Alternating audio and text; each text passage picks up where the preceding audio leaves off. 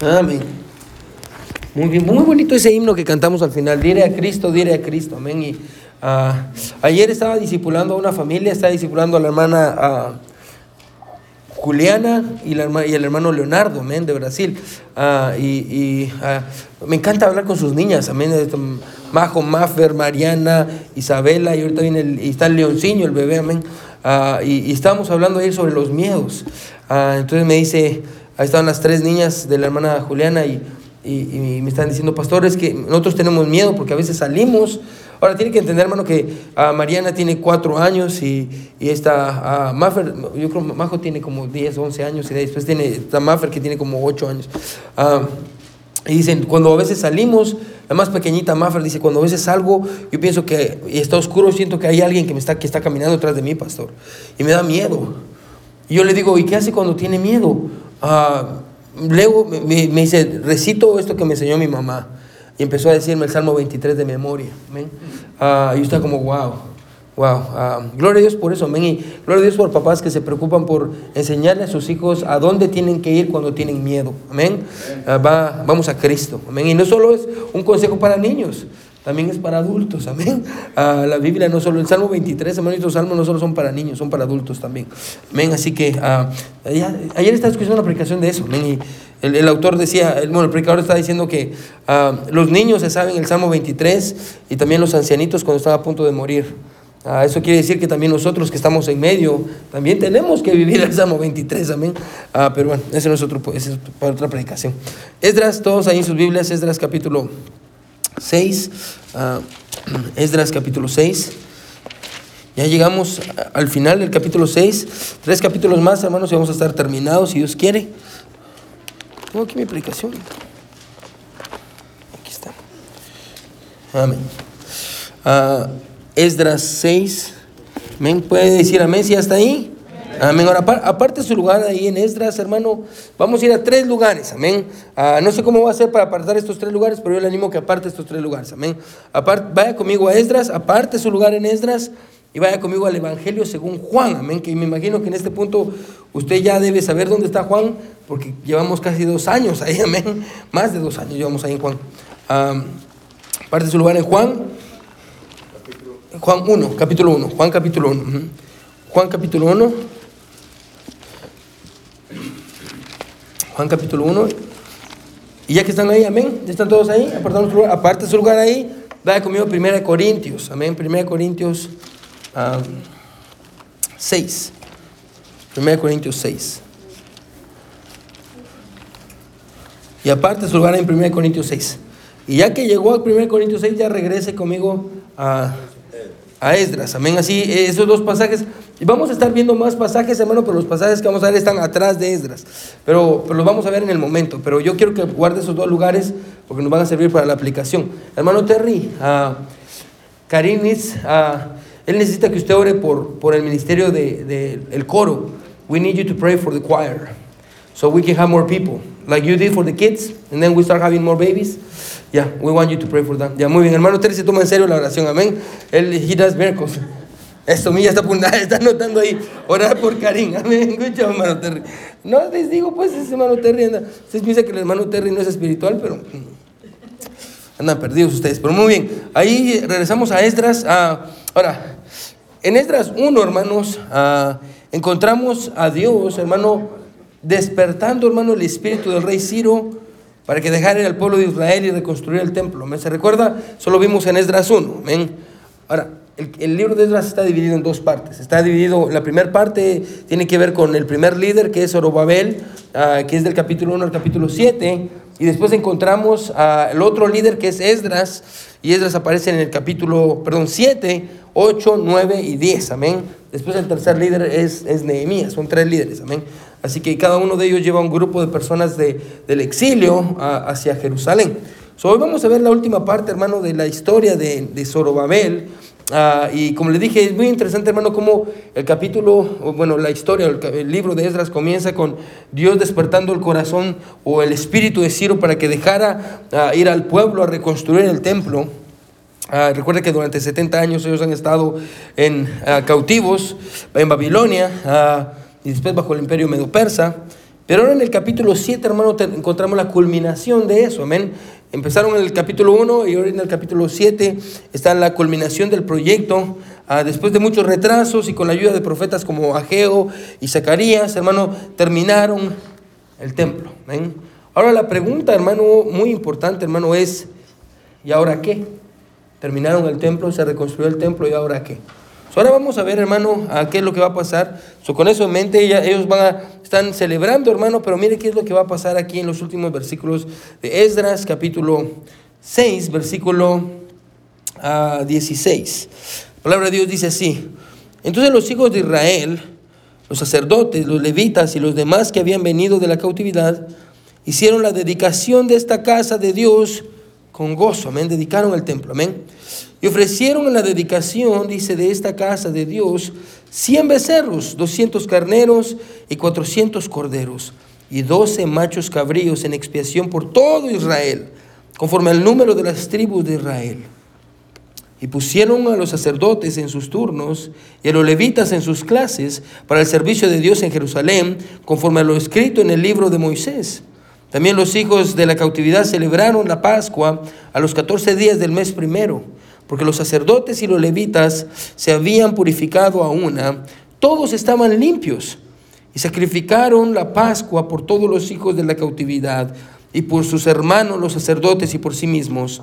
Comieron los hijos de Israel lo que, eh, que habían eh, vuelto del cautiverio, con todos aquellos que se habían apartado de las inmundicias de las gentes de la tierra para buscar a Jehová, Dios de Israel. Yo espero que ya esté viendo el patrón, amén. Se purificaron, se apartaron. Miren, todo lo que están haciendo. Estamos hablando de santidad aquí.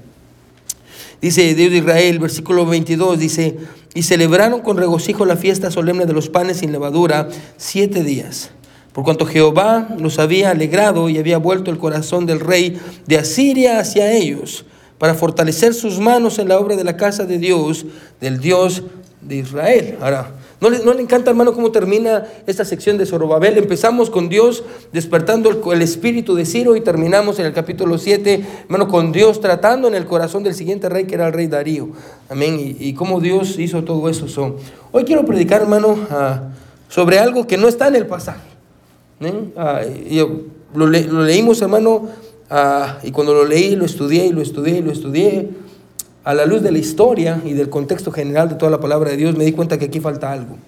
Y es ahí donde vamos a hacer, vamos a hacer aquí, vamos a, vamos a, vamos a hacer un zoom, amén. Vamos a ver qué es lo que hace falta en esta celebración, amén. vamos a, quiero predicar bajo el título, hermano, la rededicación del templo. Rededicación del templo. Vamos a orar, hermano, y vamos a pedirle a Dios que nos, que nos hable en esta, en esta noche. Mi buen Dios, que estás en el cielo. Ah, Padre, hemos cantado, mi Dios, hemos tenido un buen tiempo, Padre eterno, nos hemos reído. Hemos, Dios es, es bueno estar en la casa de Dios. Es muy bueno estar en la casa de Dios. Señor, yo te pido que tú nos ayudes y que tú nos hables a todos a través de tu palabra, Señor. Queremos encontrarnos contigo, Señor, y ah, Ayúdanos a entender esta gran verdad, mi Dios, ah, que yo creo que es una de las doctrinas más ah, bases y principales, Dios, de toda tu palabra. Señor, ayúdanos a entender la importancia del templo y ayúdanos a rededicar el nuestro. Gracias, Señor, por todo. Gracias por tu corazón. En tu nombre oramos. Amén y amén. Pueden sentarse, hermanos.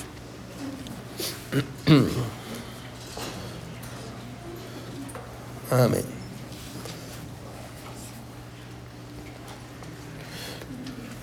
Mi esposa tiene un primo ah, que él vive aquí en Tulsa, que acaba de venir, amén, y ah, hace unos meses decidió convertirse en, no sé si sería, no, no, no, no, hace videos en YouTube, bueno, no creo que haga videos, tal vez no he visto, amén, pero sí en Facebook, ¿Qué, qué, cómo sería una persona que hace cosas en Facebook? ¿Facebooker? No, bueno, yo estoy bien, bien viejo, amén, pero sería un influencer, amén, no sé qué es influencer, dígame así, influencer, en que ah, se dio la tarea, hermano, de ir por todo Oklahoma, hermano, buscando a los monumentos que hacen a que Oklahoma sea importante. Y fue el, el, driller, el, que está ahí en, ¿dónde está? Donde hacemos la, se hace la feria, en la 41, ¿cómo es el de 41? Yale, ¿verdad? En el Expo Center. En la 21, en la 21, men, en la 21 y Yale, ah, ahí donde está ese hombre, el, el, el, que está ahí, paraba, men, y fue, hizo un video sobre ese hombre y, el monumento que, y lo que él representa, men, obviamente, no, usted sabe que en, en, en Oklahoma, hermano, es una ciudad de, donde hay mucho aceite, petróleo, amén, y, y por eso ah, están los drillers, de hecho, no sé si se llama así todavía el equipo de, de, de fútbol, amén, de soccer, se llamaban los drillers antes, pero yo creo que ya le cambiaron de nombre. Pero uh, de ahí fue a otro monumento, amén, y, y, fue a las, a las manos que oran de uh, Oral Roberts, amén, y levante la mano si usted ha estado en esas manos que oran, me son muy famosas, si no, hermano, le animo que vaya ahí a, a ver las manos que oran, amén, y uh, es considerada una de las piezas más grandes del mundo, amén, en cuanto a una sola pieza del material que está construido, no me recuerdo qué material está construido, amén, si no, ahí le, mando el video para que mire lo que le explica ahí, amén, y ahí trajeron el material desde México, amén, y, y lo que hace que sea uno de los más grandes del mundo es que solo es una pieza, amén. No, no tiene muchas piezas pegadas, sino que solo es una sola pieza. Y eso es lo que hace que sea muy, muy especial, amén, de cobre, amén. Está hecho de, yo creo que está hecho de cobre. Y, y es muy interesante, hermano, ver los monumentos, amén. Porque los monumentos, hermano, ah, nos dejan saber historias. Amén. De hecho, es la razón por la que ah, se hacen monumentos. Amén. De hecho, usted puede leer en el Antiguo Testamento, ah, en, Josué, amén, cuando ellos cruzaron para entrar a la tierra prometida, qué es lo que Dios dijo, o lo que Josué dijo. Vamos a traer 12 piedras, amén, y las vamos a poner del otro lado. ¿Para qué? Para que cuando nuestros hijos pregunten qué son estas piedras, vamos a poder decirles, Dios nos ayudó y esto es lo que representan estas 12 piedras, una por cada tribu, como Dios nos ayudó a pasar del otro lado. Quiero que se grabe esta frase. Los monumentos simbolizan algo. Los monumentos simbolizan algo. En el capítulo 3, versículo 3 de ahí de Esdras, encontramos el momento en el que ellos comenzaron a reconstruir y terminaron el, el altar, amén, el altar. Fue un momento, hermano, de gran gozo de parte de los jóvenes que nunca habían visto el templo de Salomón. Se recuerda, para ese tiempo más o menos hay dos tipos de personas, aquellos que nacieron en el cautiverio, recuerda que pasaron 70 años en el cautiverio. Ah, ah, encontramos el primer grupo de personas que nacieron en el cautiverio, son los jóvenes, si lo queremos llamar así, y los ancianos que nacieron afuera del cautiverio, y ellos sí pudieron ver el templo de Salomón la Biblia dice que cuando terminan de construir el altar, se recuerda ahí en el capítulo 3, los jóvenes empezaron a celebrar que habían hecho el altar, pero la Biblia dice que los ancianos se pusieron a llorar, porque ellos se dieron cuenta que nunca iba a llegar y nunca iba a obtener la gloria que tuvo el templo de Salomón. Interesantemente, hermanos, si usted se pone a ver las medidas del templo de, del templo de, en el tiempo de Esdras y el templo de Salomón, el, tiempo, el templo de Esdras es más grande que el de Salomón. Pero la riqueza, amén, y la gloria que Salomón tenía, obviamente no tenía este, este templo. Amén. Y ah, era un tiempo muy, muy, muy especial. Amén. Y, ah, ellos lo recordaban y eso los hizo llorar. El tiempo ha pasado ahora, hermano, ah, y, encontramos que ellos terminan el templo, pero ahora ya no hay yo, ya no lloro, ya no hay, ya no hay lágrimas, todo es felicidad. Amén. Es el día que se ha llegado donde ellos van a dedicar el templo a Dios. Ah, y están muy emocionados. Ahora, cuando yo estaba pensando en, el templo, amén, y estaba meditando en, la importancia para ellos, amén, es, es, algo grande que están haciendo el templo, amén, es un monumento. Ah, después vamos a entender más. Ah, el momento, hermano, me recuerda a la, a la dedicación del templo de Salomón. Hermano, años antes de eso, hermano, el rey Salomón, hermano, también edificó el primer templo. Amén. Y él también se lo dedicó a Dios. Y quiero que, aparte de celular, aquí, hermano, vaya conmigo primero Reyes, está atrás. Ah, va a encontrar, ah, antes va a encontrar Crónicas y después va a encontrar, si sigue para atrás, va a encontrar Reyes. Primero Reyes, capítulo 8. Y quiero que mire qué es lo que pasa en la primera, la, dedicación del primer templo, del primer templo, el templo de, de Salomón. Primero Reyes 8, versículo 62. Puede decir amén si ya está ahí. Primero Reyes 8, 62. Mira lo que dice. Dice, entonces el rey, o sea, Salomón, y todo Israel con él, sacrificaron víctimas delante de Jehová, se hicieron sacrificios. Ahora mire, ponga atención, ahora mire los sacrificios que hacen. Dice, y ofreció Salomón sacrificios de paz, los cuales ofreció a Jehová 22 mil bueyes y 120 mil ovejas Así se dedicaron, dice, así dedicaron el rey y todos los hijos de Israel la casa de Jehová. Aquel mismo día santificó el rey, el medio, perdón, se santificó el rey en medio del atrio, el cual estaba delante de la, eh, de la, casa de Jehová, porque ofreció ahí los holocaustos, las ofrendas y la grosura de los sacrificios de paz, por cuanto el altar de bronce que estaba delante de Jehová era pequeño. Escuche, y no cabían en él los holocaustos, las ofrendas y la grosura de los sacrificios de paz. Ahora, imagínense, bueno, mire la escena, 22 mil, escuche, bueyes y 120 mil ovejas. Un día enorme. Ahora, regrese conmigo a Esdras y mire cuánto, qué es lo que ellos van a ofrecer ahora. El tiempo pasado, este es el segundo templo, mire lo que ellos van a ofrecer. Versículo 16, dice entonces los hijos de Israel, los sacerdotes, los levitas y los demás que habían venido de la cautividad hicieron la dedicación de esta casa de Dios con gozo y ofrecieron la dedicación de esta casa 100 becerros, 200 carneros, 400 corderos y 12 machos cabríos en expiación por todo Israel, conforme al número de las tribus. Amén. ¿Qué es lo que encontramos aquí? Ah, obviamente en comparación, hermano, con el templo de Salomón, escuche quien ofreció 22 mil bueyes, 120 mil ovejas, escuche estos 100 becerritos, 200 carneros, 400 corderos, 12 machos cabríos, escuche, ah, no eran insignificantes. Bueno, sin contar el hecho, hermano, ponga atención de que en el tiempo del rey Salomón, Israel estaba unido como nación, a las doce tribus lo celebraron como una sola, pero en, este, en, el, en el libro de Esdras, hermano, solo eh, quedaban tres tribus, dos y medio, tres tribus, amén. La tribu de Judá, Benjamín y la de Leví, amén, eran las únicas tribus que, que quedaban. Hermano, y usted puede enumerar una serie de diferencias. Así que aquí encontramos al pueblo de Israel, escuche, celebrando con lo poco que tienen, porque ellos han sido lastimados de igual manera por, por el tiempo que estuvieron en el exilio. Ah, y, pero obviamente, hermano, el, pared, el templo son solo paredes y nadie está sirviendo dentro de él. Así que ellos ahora van a empezar a dedicar y vamos a empezar a, ver la instalación de personas que iban a servir dentro del templo. Miren lo que dice el versículo 19. Empecemos del versículo 18. Dice, pusieron a los sacerdotes en sus turnos los sacerdotes eran los encargados de hacer los sacrificios, amén. Ponen a los sacerdotes a que van a empezar a servir, amén. Y no solo eso, sino que dice también, y los levitas en sus clases para el servicio de Dios en Jerusalén. Los levitas eran los que servían, amén, a los, los servidores de ese tiempo. Entonces ponen al sacerdote que es el encargado de hacer eh, el sacrificio ah, en el pueblo, ponen también a los levitas que son los que sirven conforme a todo lo escrito en el libro de Moisés.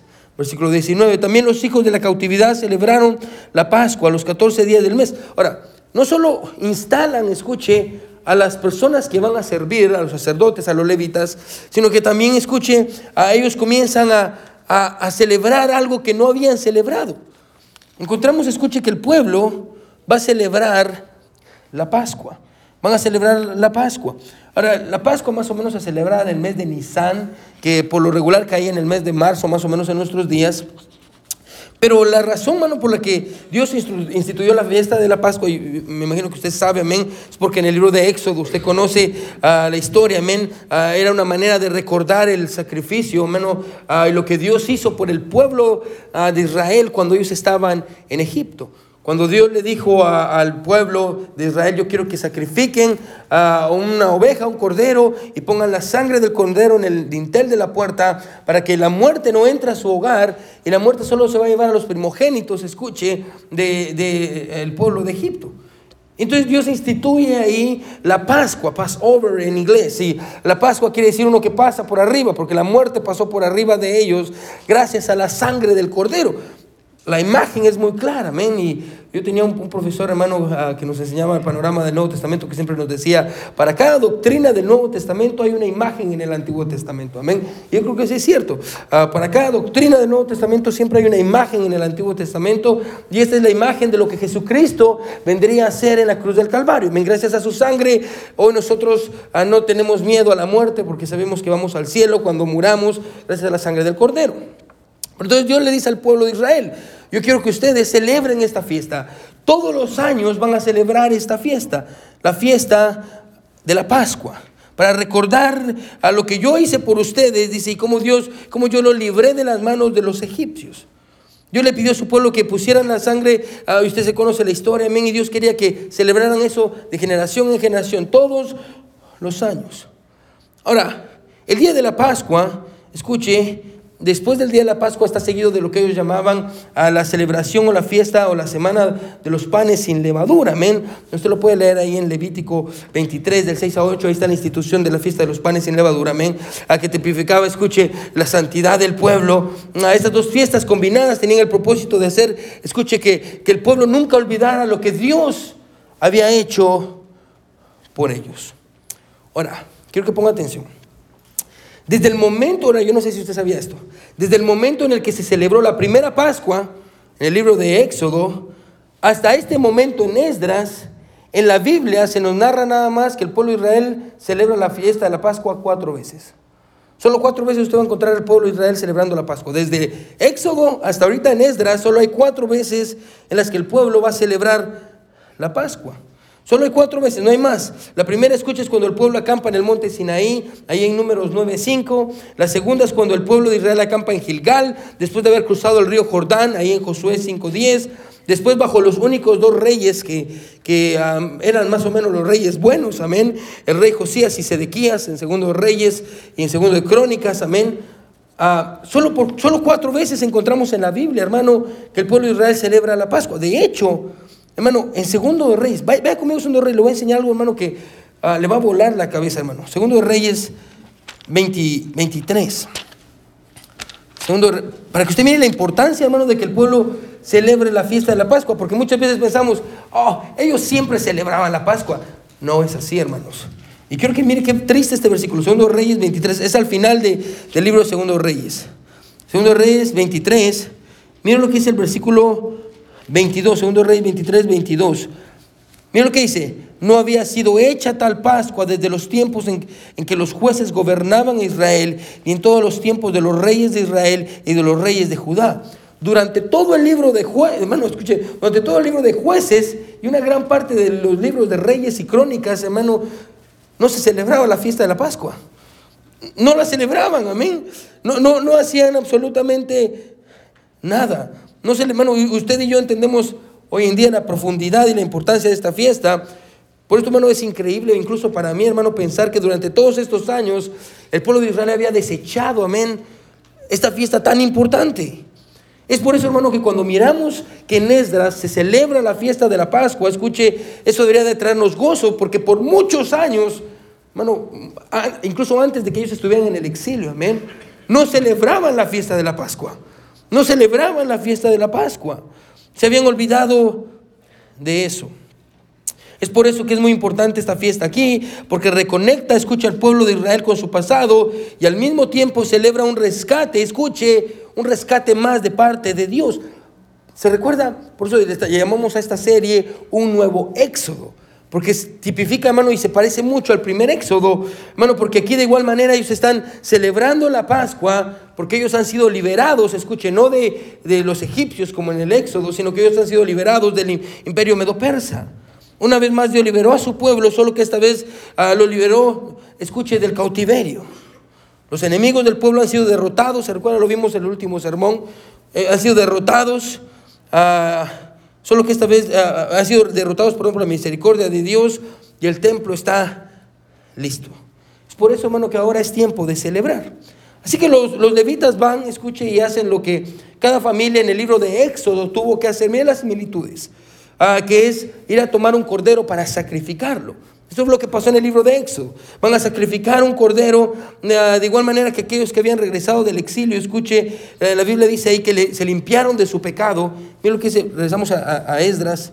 Miren lo que dice Esdras, versículo 19. También los hijos de la cautividad celebraron la Pascua a los 14 días del mes primero, porque los sacerdotes y los levitas se habían purificado a una. Todos estaban limpios Escucha, y sacrificaron la Pascua por todos los hijos de la cautividad, dice, y por sus hermanos, los sacerdotes, y por sí mismos. Bueno, y después comieron el pan que tenían que comer. Escuche, los panes sin levadura, dice, comieron los hijos de Israel que habían vuelto del cautiverio, con todos aquellos que se habían apartado de las inmundicias de las gentes de la tierra para buscar a Jehová, Dios de Israel. Miren, lo que siguen haciendo, no solo ah, para poder hacer todo esto, de hacer los sacrificios y comer el pan, se apartan de todo. Escuche, esto es importante de todo lo que ellos habían aprendido cuando ellos estaban en, Babilonia. Ellos habían aprendido muchas cosas.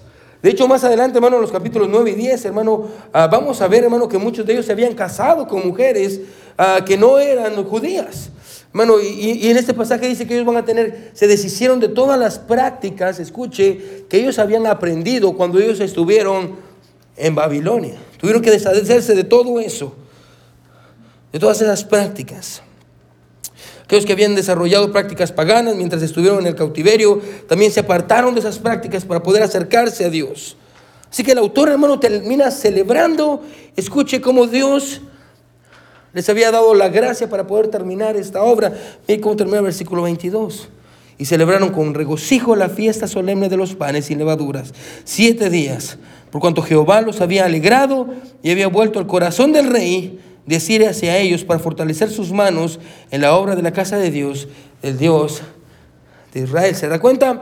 Empezamos el libro de Esdras con Dios moviendo el corazón del rey Ciro, levantando el corazón del espíritu del rey Ciro y ahora terminamos el capítulo 6, que es la narración o la narrativa donde encontramos a Zorobabel, bueno, despertando también y moviendo el espíritu del rey.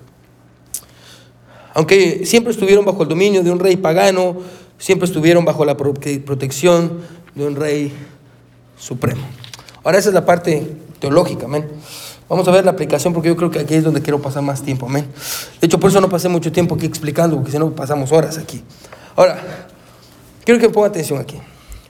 Desde una perspectiva, hermano, histórica, la culminación del templo, escuche, es la última, y ponga atención, es la última de una serie de tres edificaciones que encontramos en el Antiguo Testamento. ¿sí? Esta es la tercera y última edificación que encontramos en el Antiguo Testamento. La primera edificación, escuche, la encontramos en Éxodo, es el tabernáculo, del capítulo 25 al 40. Esto es importante, ponga atención. La primera edificación la encontramos, escuche, en, en Éxodo, que es el tabernáculo. Después tenemos la construcción del primer templo bajo el rey Salomón, lo encontramos en Primero Reyes, ¿sí? esa es la segunda edificación. Ahora, paremos ahí, en estas dos. Ahora es muy interesante, escuche, lo que estas dos edificaciones, si las miramos como edificaciones, porque era lo que eran monumentos, ah, si las miramos así, hermano, es interesante notar cómo cada una de estas edificaciones representaba algo. Ponga atención, representaba la victoria de Dios sobre sus enemigos. Cada una, el tabernáculo, bueno, y en el lugar y en el momento en el que fue levantado el tabernáculo, escuche, y de igual manera el templo, hermano, representaba de cierta manera la victoria de Dios sobre sus enemigos y sobre la oposición. Por ejemplo, a, cada una de estas edificaciones era una especie de trofeo de Dios sobre sus enemigos. Por ejemplo, el tabernáculo en el desierto mostraba la victoria de Dios sobre Egipto cómo él había vencido a los egipcios. Se recuerda, hermano, todas las plagas. Usted, hermano, le animo a que estudie las plagas en Éxodo 20, amén. Cada una de las plagas ah, tipificaba a un dios egipcio. Y encontramos a Dios, escuche, humillando a cada uno de los dioses egipcios a través de cada una de las plagas. Ellos adoraban ranas, por eso Dios trató con ellos, con las ranas. Una y otra vez Dios está tratando, escuche, con los dioses de Egipto y al final Dios decide levantar una, no una imagen, pero una edificación a manera de, este es mi trofeo, de que yo tuve la victoria. El templo de Jerusalén mostraba la victoria de Dios sobre los cananitas. Se recuerda el pueblo de Israel tuvo que cruzar el otro lado de Jordán y escuche durante Josué, escuche ellos tuvieron que luchar y luchar y luchar para sacar a los cananitas de la tierra prometida y al final escuche Dios les permite levantar un templo. Ponga atención, esto es importante. Cada una de estas edificaciones servía, escuche, como el trono de Dios en la tierra donde Él estaría con su pueblo. El tabernáculo y el templo, amén. E, e, es el lugar donde Dios iba a encontrar con su pueblo. Es el lugar donde Dios iba a estar ahí ah, con ellos, su pueblo con Él y Él iba a estar con, con su pueblo. De hecho, hermano, es increíble cómo Dios mostró su presencia, hermano, en ambas de estas edificaciones de la misma manera. Tanto en el tabernáculo, escuche, ya dijimos, los dos son, una especie de trofeo de la gracia de Dios. Dios venció a sus oponentes. Dios venció a sus enemigos, a los de Egipto, a los de Canaán. Amén. Y, cuando se levantaron estas edificaciones, tanto el tabernáculo como el templo, Dios hizo algo especial para dejarles saber a aquellos que lo habían edificado, yo estoy con ustedes. Vaya conmigo, hermano, a Éxodo 40. Aparte, solo aquí. Solo quiero decir, regresemos a la primera edificación, que es la de el tabernáculo. Éxodo 40.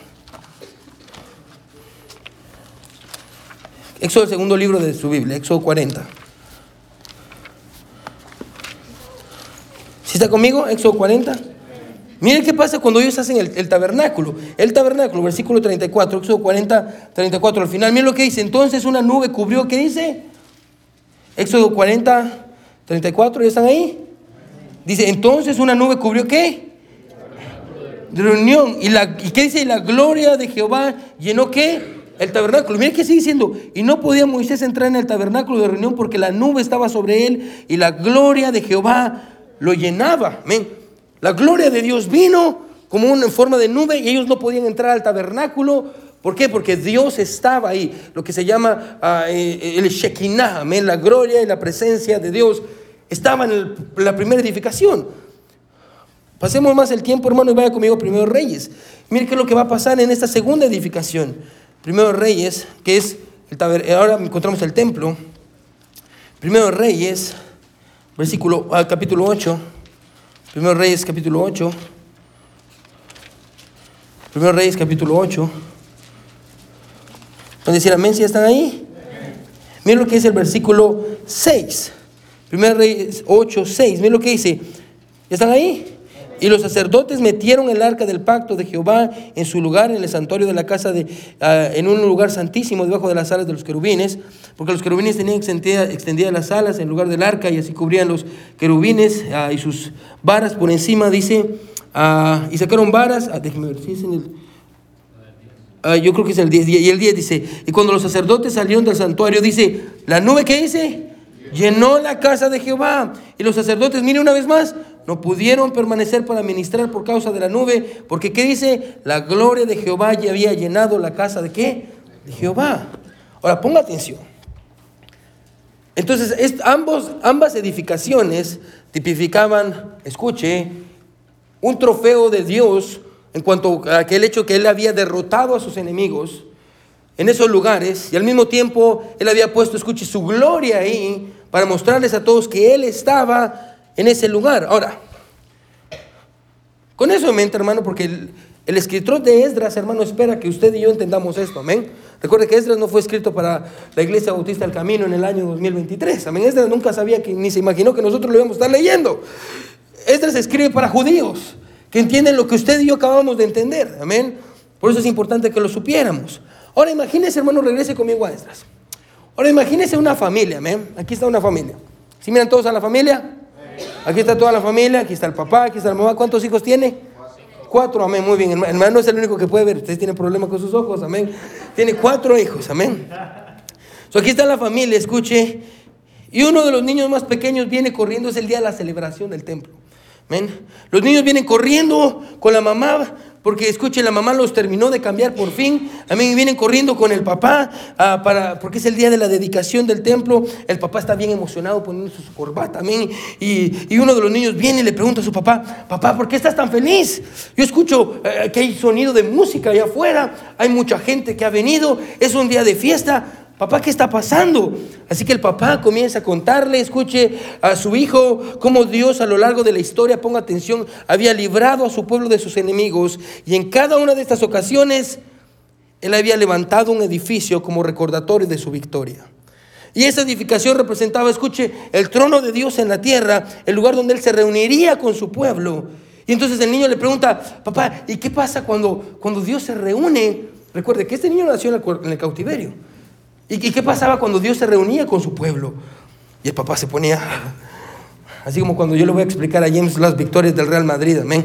Ah, le voy a contar, mi hijo, es un día grande, amén. El papá se ponía y le decía, la historia, escuche, nos dice que cada vez que Dios se reunía con su pueblo, en el lugar que él le había designado, una nube de humo llenaba el edificio.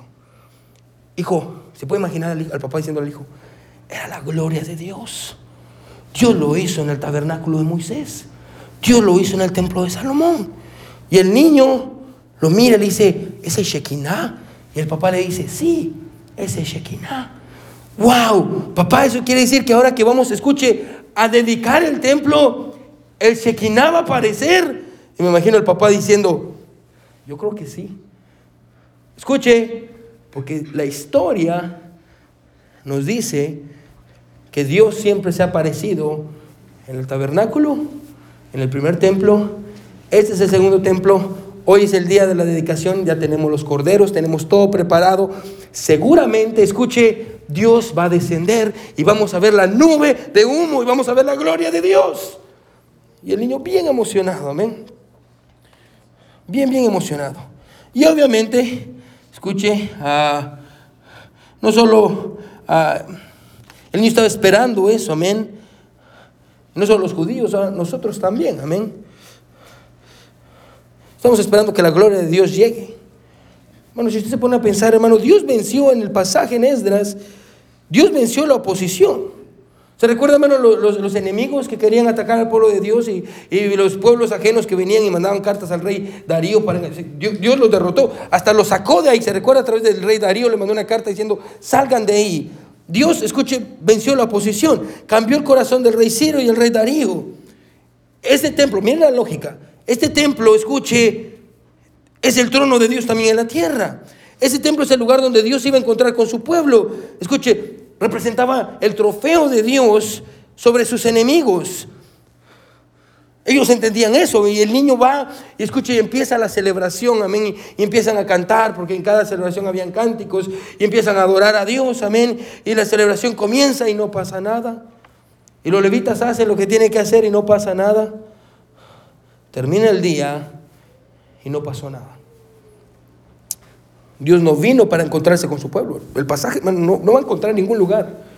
Dios no se la... Bueno, el tercer, en ese segundo templo, Dios no apareció. El templo, la gloria de Dios no apareció. Dios tendría que haber venido para tomar el trono terrenal, para habitar con los hombres, pero no lo hizo así. ¿Por qué? ¿Por qué Dios no vino para habitar en medio de su pueblo en este pasaje? ¿Por qué, ¿Por qué Dios no vino para encontrarse con su pueblo? ¿Por qué no apareció el Shekinah, la gloria de Dios? ¿Por qué? Bueno, voy a dar dos razones. La primera es esta. Porque aunque el templo estaba terminado, la restauración espiritual del pueblo aún estaba en proceso. Solo voy a repetir. Aunque el, aunque el templo ya había sido terminado, la restauración espiritual del pueblo aún estaba en proceso. De hecho, hermano, la restauración de Israel tenía que, ver mucho más que, escuche, que la construcción de un templo. De hecho, hermano, es por eso que el capítulo 7 encontramos a Esdras viniendo para reconstruir, escuche, no la ciudad, no el templo, sino al pueblo. Por eso viene Esdras. Bueno, eh, eh, eh, Zorobabel en los primeros seis capítulos encontramos que él viene a reconstruir el, templo. Nehemías en el libro de Nehemías viene a reconstruir los muros, pero Esdras viene a reconstruir al pueblo, la vida espiritual del pueblo, amén, a, traer un avivamiento. Ellos habían logrado, escuche, edificar un gran edificio, pero de nada les, les servía porque su vida espiritual todavía estaba en ruinas.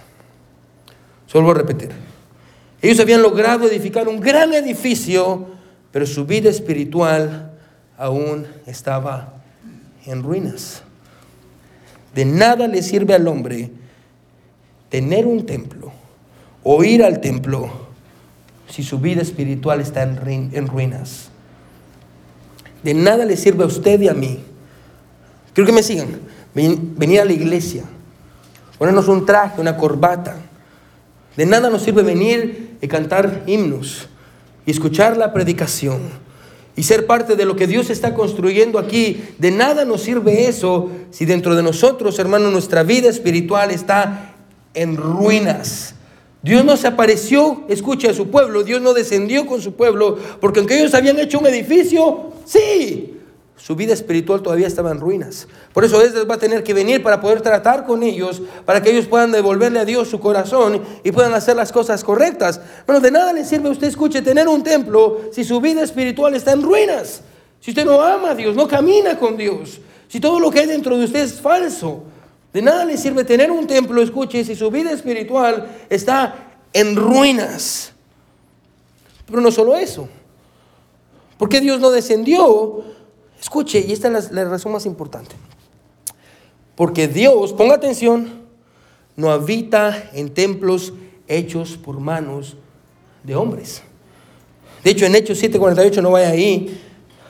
Así se dice, si bien el Altísimo no habita en templos hechos de manos. ¿Quién dijo eso? Esteban.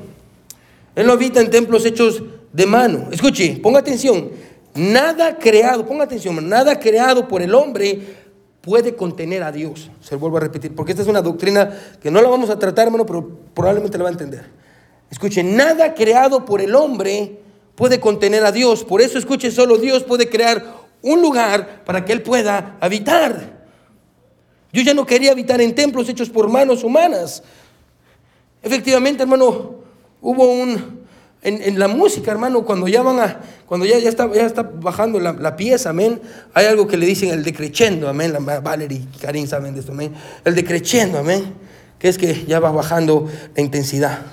De ahí, hermano, escuche bien el, el creciendo, el creciendo es el punto más alto, más alto el clímax, amén. So, hermano, se imagina usted está ahí sentado y usted es un niño y espera ver la gloria de Dios, pero la gloria de Dios no vino. Hubo fiesta, hubo comida, lo celebraron todo, hicieron lo que tenían que hacer, pero la gloria de Dios no vino. Probablemente usted había salido desanimado. Ahora, por eso, gloria a Dios, hermano, que nosotros tenemos toda la palabra de Dios, amén. Porque ellos nunca habían leído el libro de Esdras, mucho menos algo que nosotros llamamos los, escuche, los evangelios. Porque mientras pasamos las páginas del Antiguo Testamento, que es ahí donde ellos se quedaron, nosotros ahora nos encontramos 425 años después con el Nuevo Testamento. Recuerde, la gloria de Dios no llenó ese templo, pero encontramos que pasa algo muy interesante en el Evangelio de Juan. Vaya conmigo a Juan, Juan 1. Juan 1. Y quiero que note este versículo. Juan 1. ¿Ya están todos ahí en Juan? Versículo 14. Mire, mire, hermano, y con todo lo que le dije, espero que entienda esto de una manera diferente. Y aquel verbo fue hecho carne. ¿Y qué dice? Habitó. Paremos ahí, mírenme aquí. La palabra habitó literalmente, hermano, en griego es tabernáculo. Y literalmente como se lee esto es, y Dios tabernáculo con los hombres. Habitó es tabernáculo. Ahí literalmente dice tabernáculo, amén. Tabernáculo, que quiere decir, escuche que esta era la, escuche, esta era la edificación que Dios tenía en mente. Jesús era la edificación que Dios tenía en mente. Wow, pastor, ¿y dónde está la gloria? Mire que sigue diciendo y habitó entre nosotros y vimos, ¿qué dice? Su gloria. Gloria como del unigénito del Padre, lleno de gracia y verdad. Aquí está la presencia de Dios, habitando, escuche, en Jesús. Ponga atención, hermano. Jesús es ese templo que no fue construido por manos de hombres. Por eso era necesario que naciera de una virgen, amén. Bueno, el hombre no intervino en la construcción de este templo. Jesús es ese templo que no fue construido, escuche, por manos de hombres. Dios, escuche, creó su propio tabernáculo para habitar con su pueblo. Es por eso que Jesús dice, no vaya ahí, en Mateo 12, 6, pues os digo que uno mayor que el templo, escuche, está aquí, hablando del mismo. Ponga atención, hermano. Es a través de Cristo que ahora nosotros nos podemos encontrar con Dios, porque recuerde, Él es nuestro Emanuel, Dios con nosotros. Jesús, escuchen, no solo eso, Jesús representa el trono de Dios en la tierra, porque en Él habita toda la plenitud de Dios. Es lo que dice Colosenses 1.19. Ahora, ponga atención. Jesús murió y resucitó. Colosenses 2.15 dice esto, y despojando, ponga atención, a los principados, a las potestades, los exhibió públicamente. Escuche, triunfando sobre ellos en la cruz. Bueno, Jesús venció a la muerte, a Satanás y a sus enemigos cuando resucitó. Ponga atención. Y ahora en una declaración de soberanía y autoridad, escuche, Cristo decidió levantar su templo, su iglesia, y decidió llenar su templo con su espíritu. Y hoy nosotros, por la gracia de Dios, nos hemos convertido en el templo de Dios. Y la gloria de Dios, su espíritu, vive dentro de nosotros. Quiero que me escuche la verdad. Es por eso que la presencia de Dios no llenó el templo aquel día, porque más adelante la presencia de Dios nos iba a llenar a nosotros. Por eso la presencia de Dios no llenó el templo aquel día, porque un día la presencia de Dios nos iba a llenar a nosotros. Nosotros somos el templo de Dios. Nosotros somos el lugar en donde Él ha puesto, escuche, su trono terrenal. ¿Cuántas veces usted no encuentra esto en los evangelios? El reino de los cielos se ha acercado a la tierra. ¿Qué estaba diciendo Jesús? No está hablando de un reino terrenal, sino de uno espiritual. No lo iba a plantar, escuche, en el gobierno, lo iba a plantar en el corazón de los creyentes. Nosotros somos el trono de Dios. Nosotros somos, escuche, sus trofeos de gloria que representan, escuche que Él venció la muerte y venció a Satanás. Nosotros somos el templo de Dios. Escuche esa edificación que Dios dice, yo vencí a mis enemigos. Y una prueba de ello es que ellos son salvos. Nosotros somos el templo de Dios.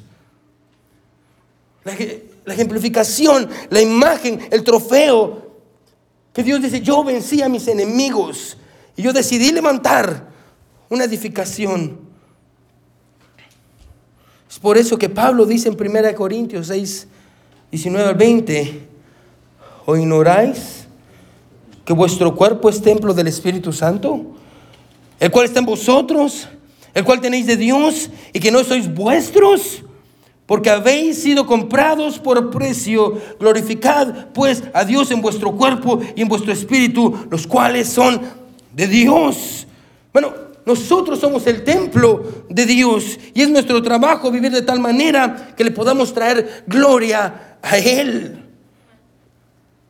Por lo que Él hizo, por la redención, por, el perdón. Bueno, espero que usted entienda, hermano, qué es lo que nosotros representamos. Y espero que usted entienda, escuche, hermano, que somos un monumento un monumento de gracia. Hermano, si usted lee Efesios capítulo 3, la Biblia dice que los ángeles están viendo desde el cielo y no pueden entender cómo es que Dios mismo dio su vida por nosotros. Y el misterio, hermano, en el Nuevo Testamento habla acerca de ese misterio. Hermano, que Dios iba a dar su vida no solo por los judíos, sino por los gentiles, los pecadores. Bueno, espero que usted pueda entender esto. Vaya conmigo, hermano, Bien rápido, 1 Corintios 6, vamos a leer desde, desde el principio, 1 Corintios 6.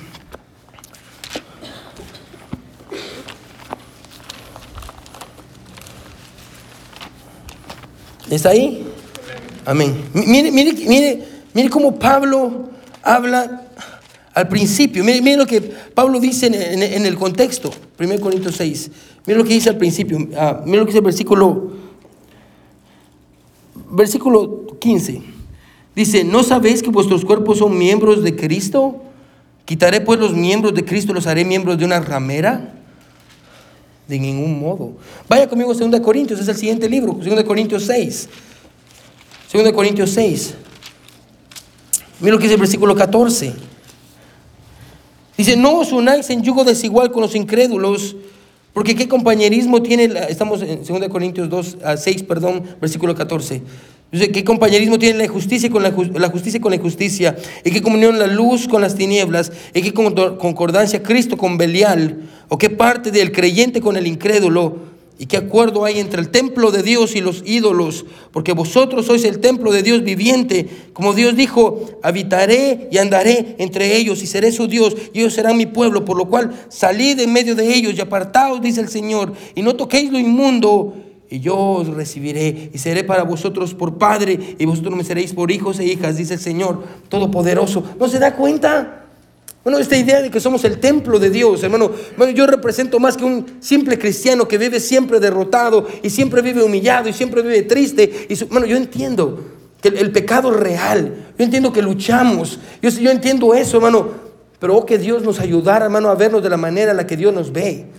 O oh, que nosotros pudiéramos entender la magnitud del sacrificio de Jesucristo y que realmente somos el templo de Dios. Trofeos de gracia. Bueno, yo espero con todo mi corazón que ya ha habido un momento, hermano, en el cual usted también le haya dedicado el templo a Dios. Y no me refiero a un edificio, me refiero a usted. Hay dos momentos muy importantes en la vida de un creyente.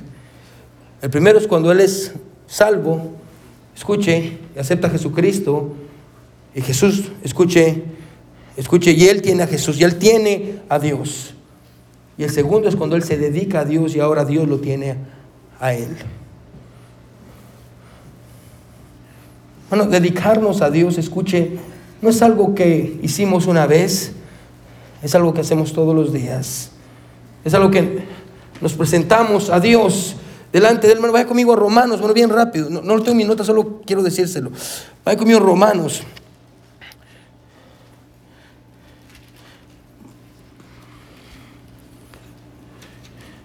Vaya conmigo Romanos capítulo 7.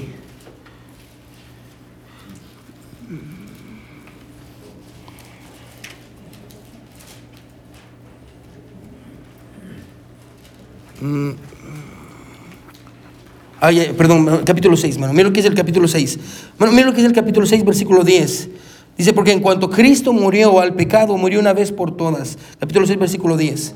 Porque en cuanto Cristo murió al pecado, murió una vez por todas, mas en cuanto vive para Dios vive, así también vosotros consideraos muertos al pecado, pero vivos para con Dios en Cristo Jesús, Señor nuestro. No reine pues el pecado en vuestro cuerpo mortal, de modo que lo obedezcáis en sus concupiscencias, y tampoco presentéis vuestros miembros al pecado como instrumentos de iniquidad. Escuche, sino presentaos vosotros mismos a Dios como vivos dentro de los muertos y vuestros miembros, dice a Dios, como instrumentos de justicia. Eso es dedicarnos a Dios. Es decirle, Señor, aquí están mis manos, son tuyas, Señor. Señor, aquí está mi mente, es tuya, aquí están mis ojos, aquí está mi boca, aquí están mis pies. Yo, yo te pertenezco.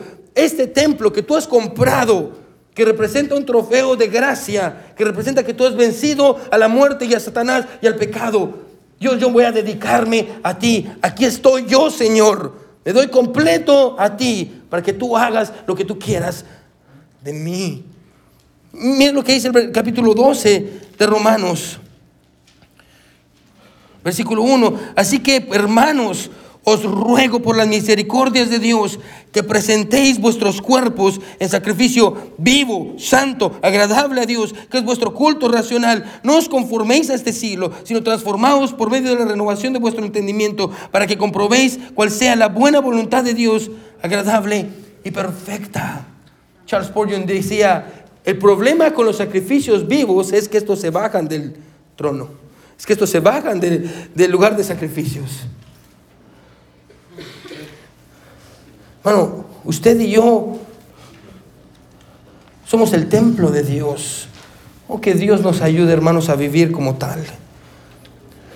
La siguiente vez, hermano, que usted vaya a cometer un pecado, piense, yo soy el trofeo de Dios que Él levantó para mostrar a todos que Él venció la muerte y el pecado.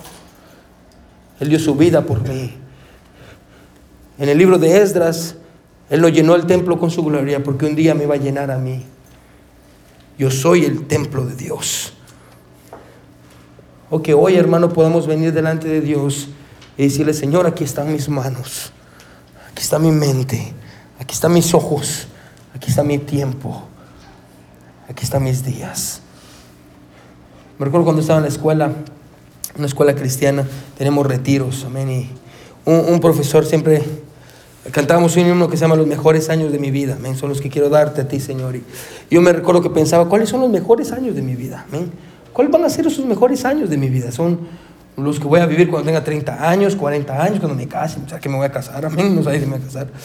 Me recuerdo que hablé con mi profesor de Biblia y me recuerdo que él me dijo, Ángel, los mejores años de tu vida son los que estás viviendo ahorita. Esos son los que Dios quiere. Dios no quiere que le des el futuro, y Dios ya te perdonó por el pasado. Dios quiere que le dé los mejores años de tu vida hoy. Hoy. Usted le pertenece a Dios. Deje de pensar que usted se pertenece a usted mismo. Deje de pensar que usted puede hacer lo que usted quiera con el templo de Dios. Deje de pensar que usted tiene que encontrar una dirección para su vida. Deje de pensar que usted puede ah, gobernarse como usted quiera. Hermano, Dios lo ha comprado a usted y a mí por precio. Tenemos que glorificarlo a Él porque le pertenecemos a Él. No nos pertenecemos a nosotros mismos para hacer lo que nosotros querramos. Le pertenecemos a Cristo. Somos templos del Espíritu Santo. Trofeos de gracia. Trofeos de amor. Bueno, que Dios nos ayude a vernos como tal.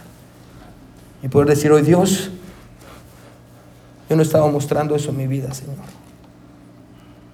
Yo no estaba mostrando que tú venciste el pecado, que tú venciste la muerte, que tú venciste a Satanás y decidiste levantar este templo para tu gloria. Y eso soy yo, Señor. Yo no me había visto así, Dios. Cuando miramos a Dios en lo alto, espero que ya no querramos vivir en lo bajo. Bueno, yo creo que es un buen momento, hermano, para hacer exactamente lo mismo que hicieron en el libro de Esdras. ¿Por qué no le dedicamos nuestro templo a Dios? Y le decimos esta noche, Señor,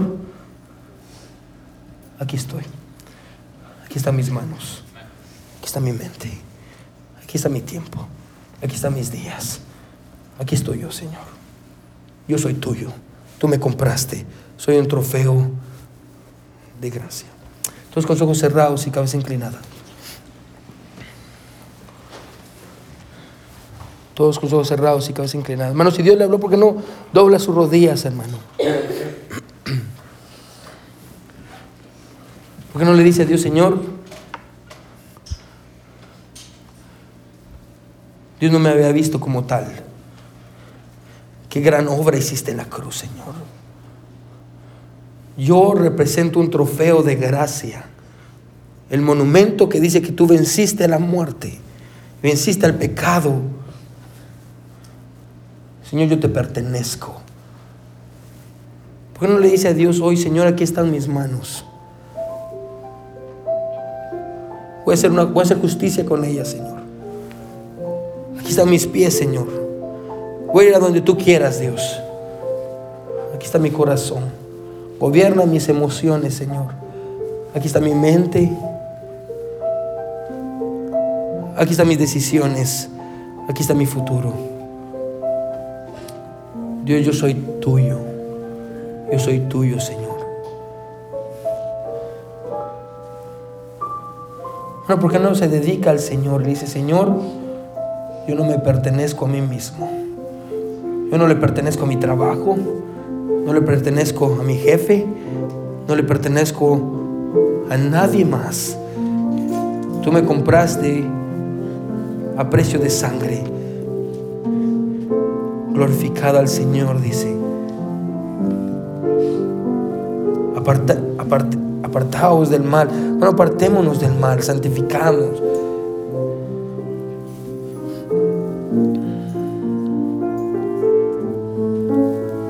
Buen Dios que estás en el cielo, eres tan bueno, Señor. Dios, ayúdanos a guardar esa verdad en nuestra mente y en nuestro corazón. Yo soy un trofeo de gracia sido levantado como testimonio de que Dios ha vencido a sus enemigos. La muerte, el pecado, Satanás. Señor, ayúdanos a vivir de tal manera, Dios, que te podamos traer honra y gloria. Dios, ayúdanos a entender que la razón por la que en el tiempo de Esdras el templo no fue llenado de, de la gloria de Dios fue porque nosotros, gentiles, los menos de los menos, hemos escogido, mi Dios, para ser llenos de tu Espíritu. Oh Señor, te amamos. Gracias, Padre Eterno, por la gloria que nos has dado, mi Dios, y, y lo que has hecho por nosotros, la redención, Señor. Ayúdanos a dejar el pecado, mi Dios, entregar nuestras manos, nuestros pies, nuestro corazón, nuestros ojos, nuestros labios, nuestros oídos, Señor. Yo no me pertenezco, no nos pertenecemos, Señor. Gracias, Padre, por todo. Gracias por tu corazón. En el nombre de Jesús oramos. Amén y amén.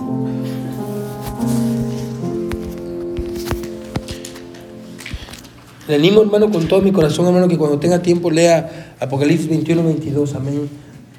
Y la Biblia dice que cuando estemos en el cielo, hermano, ya no vamos a tener necesidad de templo. Porque Dios va a ser nuestro templo. Amén. Vamos a cantar un himno, hermanos. Si quieren, uh, vamos a poner sobre nuestros pies para que terminemos.